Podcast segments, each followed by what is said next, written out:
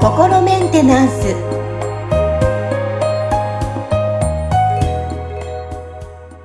皆さんこんにちは。さあ心メンテナンス、えー、本日もアシスタント三上恵と気候ヒーラーの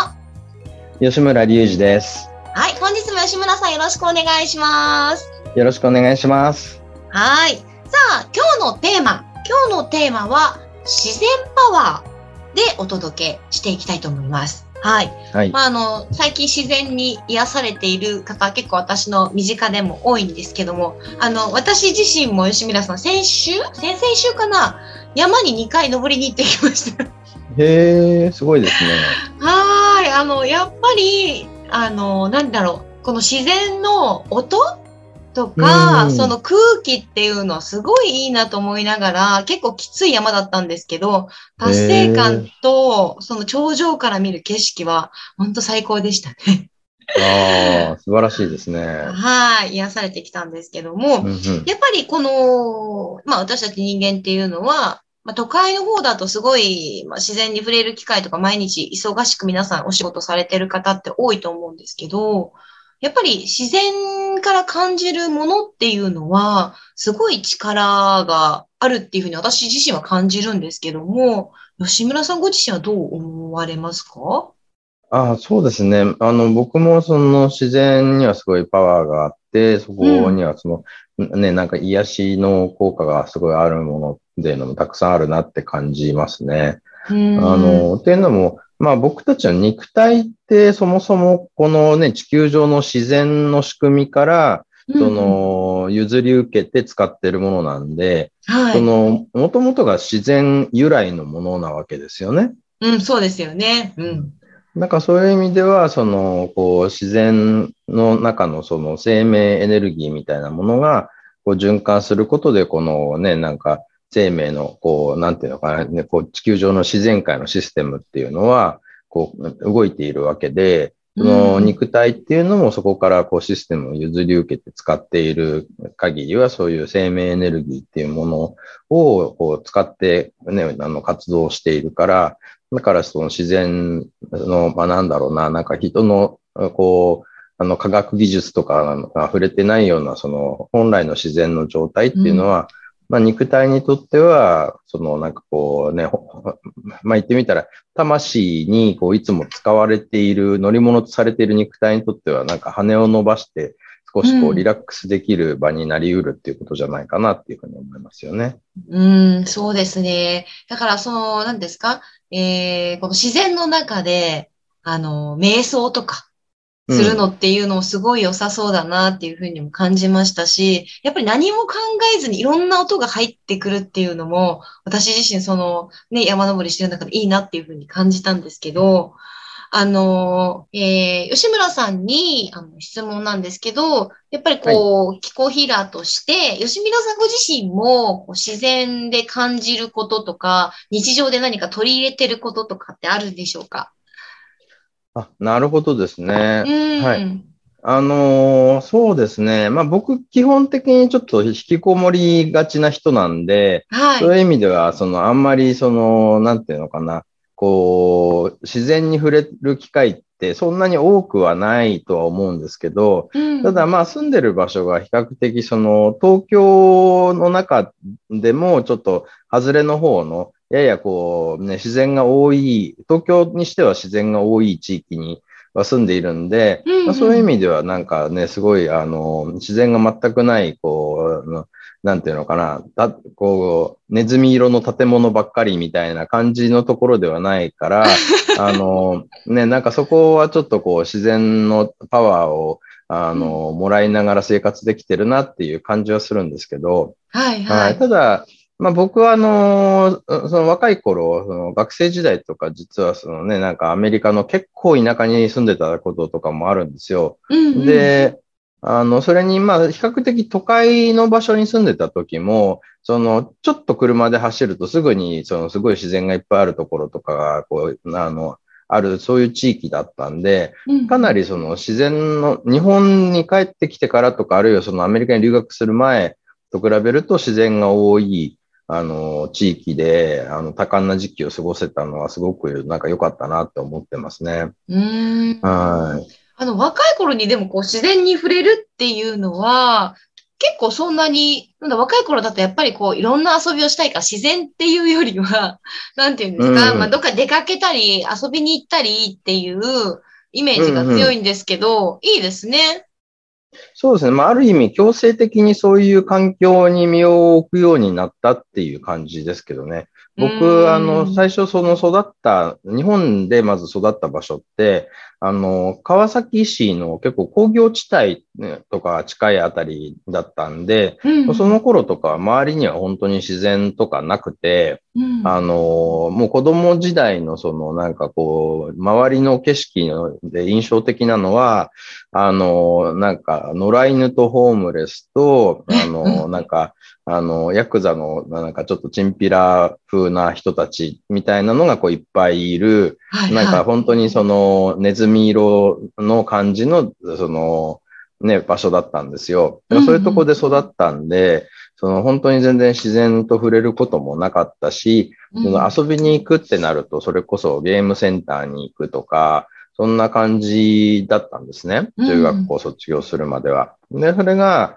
その、まあ、アメリカに留学して、とんでもない田舎、あの、なんか山の中のその学生寮とかにこう住むようになって、うんで、まず、だから、その強制的にそういう、こう、都会のね、ゲームセンターとか、あの、そういうものからは、なんか引き離されちゃったわけですよ。で、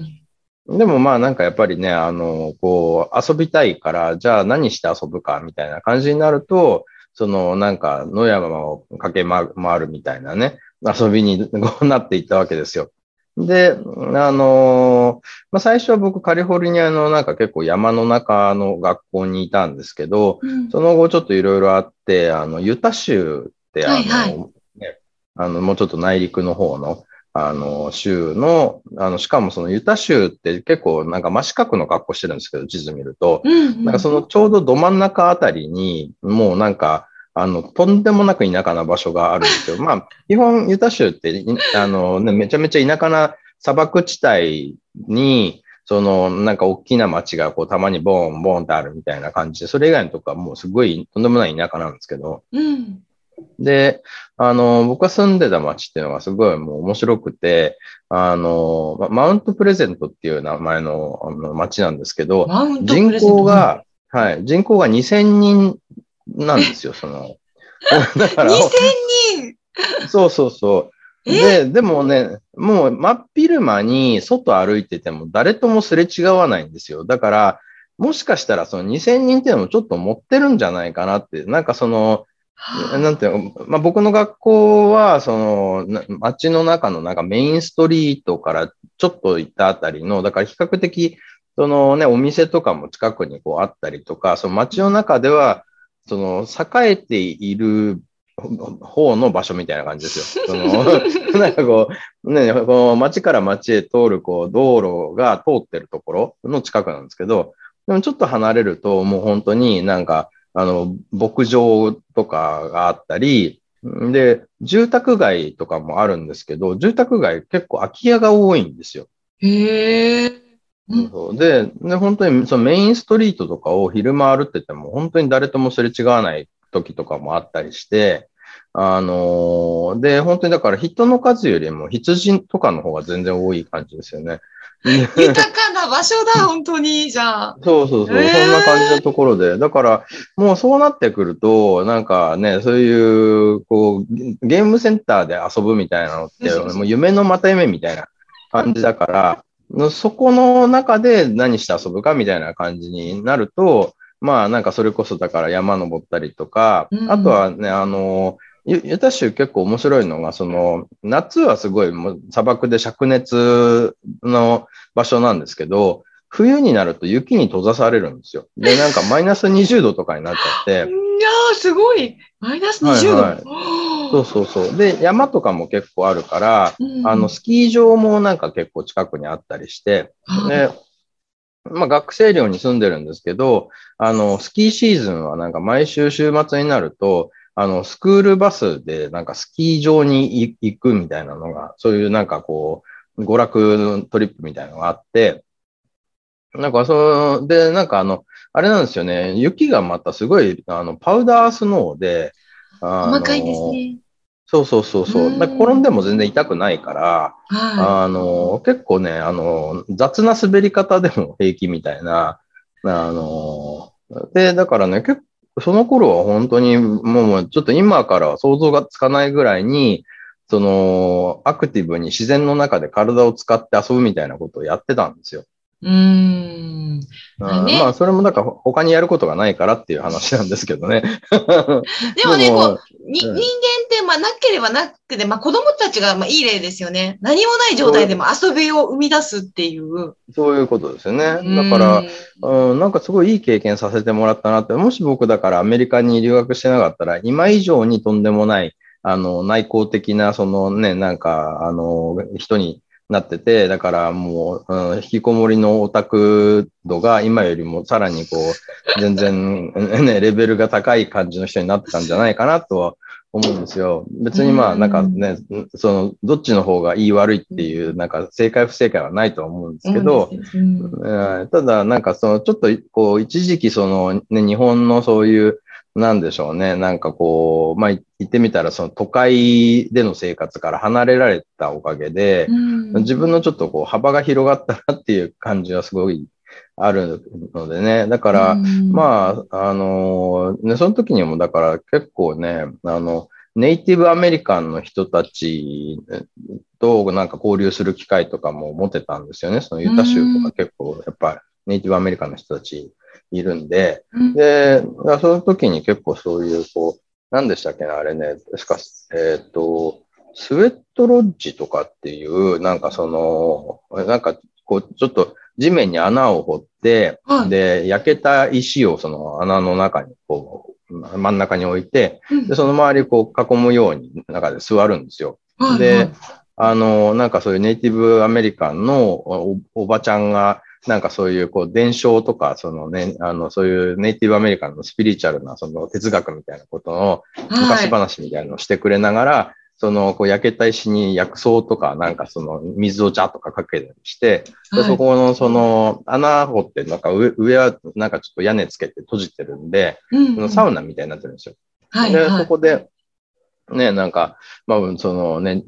10代のなんかちょっとアホな子たちがいて、なんかこう、その、あの、ありがたいお話を聞いて、で、なんかちょっとね、あの、まあ、なんだろうな、日日頃のちょっとこう、ストレスだったりとか、汚れを落とすみたいな、そううんいう体験もさせてもらって、うん、その頃はね、あんまりなんだろうな、なんか、これ、これどんなの、なんかお面白いのかな、みたいな、なんかね、そういう、あのーかんなんか軽い感じで参加したんですけど、まあちょっとね、あの今から振り返ってみると、あすごいスピリチュアルの体験をあの時にさせてもらえてたんだなとか、うん。あのーね、なんかやっぱりそういう、あのー大自然からもらえるパワーとかもあるし、あとはその大自然と人がこう、あの調和して暮らしてた時代うんからの、なんかそういうこう知恵みたいなものとかをね、こう、なんだろうな、なんかに触れる、そういう機会を持てたっていうことは、すごくね、なんか、こう、いい、なんでしょうね、なんか財産になったな、みたいなうん風に感じてますよね。なるほどですね。貴重な体験を本当にされたんですね。そうですね。だからその時はもう全然それが何の役に立つかとかも全く分かんなかったですけど、なんか、とりあえずやったことないことはね、やってみたいみたいな程度の感じだったんですけど、まあなんか今こうして振り返ってみると、あなんかこういうスピリチュアルな道にこうね、進む、うん、なんていうのかな、なんかこう、まあ、大きなきっかけとかではないんだけど、なんか結局その、こう、そのいろんなことが全部無駄になってなくて、なんか今につながっつてるなって。いう感じがうんしますはいね。ということで、やっぱりこうね、日常から少し離れて、自然で何かこう、うんもらってくるっていうのもいいかもしれませんね。そうですね。うんはいということで、今日はね、自然パワーということで、吉村さんのいろいろなね、あの、若い頃のお話を聞いて今日、よかったです。はい、吉村さん、本日もありがとうございました。はい、ありがとうございました。